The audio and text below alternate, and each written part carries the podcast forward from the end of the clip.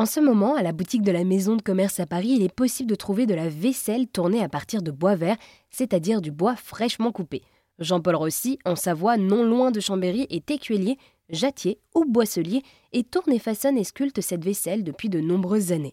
Je l'ai rencontré chez lui à l'Argenterie des Bauges et je lui ai demandé quelles étaient les compétences à avoir pour faire ce métier. Les compétences, eh ben, je, dirais qu'il faut surtout être motivé et, avoir de la sensibilité. Il faut sentir ce qui se passe quand le, taillant du crochet rentre dans le bois. Et, là, j'en viens euh, ben, aux références anciennes. Donc, le métier était transmis de père en fils. Il était absolument exclu que les filles euh, fassent ce métier.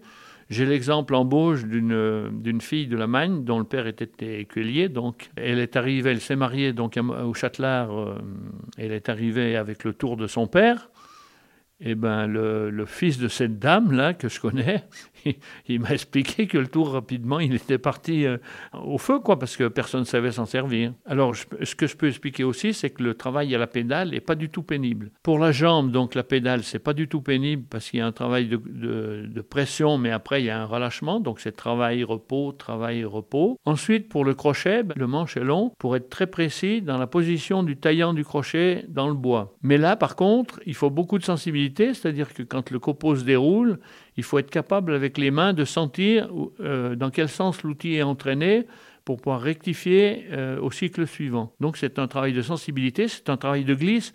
Ce travail-là, il ne peut pas mourir parce que c'est un vrai, un vrai plaisir. C'est un sport de glisse. Alors maintenant que le ski devient cher, qu'il n'y a plus de neige, eh ben, les courbes en surf dans la profonde, on peut faire les courbes dans le bois avec le crochet. C'est largement aussi jouissif et c'est bien moins cher. Et alors, donc, ce savoir-faire, vous l'avez appris grâce à un ancien, c'est ça, vous me l'avez dit comme ça tout à l'heure. Comment est-ce que euh, vous avez euh, perfectionné ce savoir-faire? Alors, on dit que, euh, vous voyez, il y, a une, certaine légende de la transmission des anciens aux plus jeunes. en ce qui concerne mon cas, je regrette, mais la poésie n'est pas là.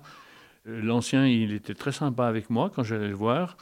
Euh, il m'accueillait gentiment, mais il planquait le crochet dans sa main. Le crochet, c'est l'outil traditionnel pour creuser la vaisselle. Hein. D'ailleurs, c'est la, difficulté du métier, c'est ça, c'est de bien savoir manier ce crochet. Et ben donc, il prenait le crochet dans la main, puis il me parlait gentiment. Il me parlait surtout, c'est bizarre, euh, de, la forge des outils parce qu'il forgeait lui-même ses crochets. Donc il me, il me m'apprenait pas grand-chose, mais en plus il essayait de me tirer les verres du nez parce que moi, j'étais élève en cinquième euh, à l'école professionnelle à Chambéry. Et en cinquième, on avait déjà eu des cours de métallurgie, c'est-à-dire on avait fait de la, forge, la trempe, le revenu, on maîtrisait tout ça. Donc lui vérifiait si ses connaissances étaient les bonnes. Donc finalement, c'est vous qui lui appreniez des choses et non lui. oui, façon de parler, non, il, il connaissait déjà, il vérifiait. Et alors du coup, donc euh, ce savoir-faire, finalement, il vous a montré et vous l'avez appris petit à petit, c'est ça? Voilà, alors euh, c'est exactement ça. Euh, il m'a montré ensuite quelques, quelques bribes parce que comme j'allais tellement souvent, il m'avait pris un peu en sympathie, quelques bribes, mais c'était pas évident parce qu'il ne savait pas expliquer lui. Et quand on est jeune et puis qu'on voit les anciens euh, et qu'ils n'expliquent pas, on, met des doutes. Hein.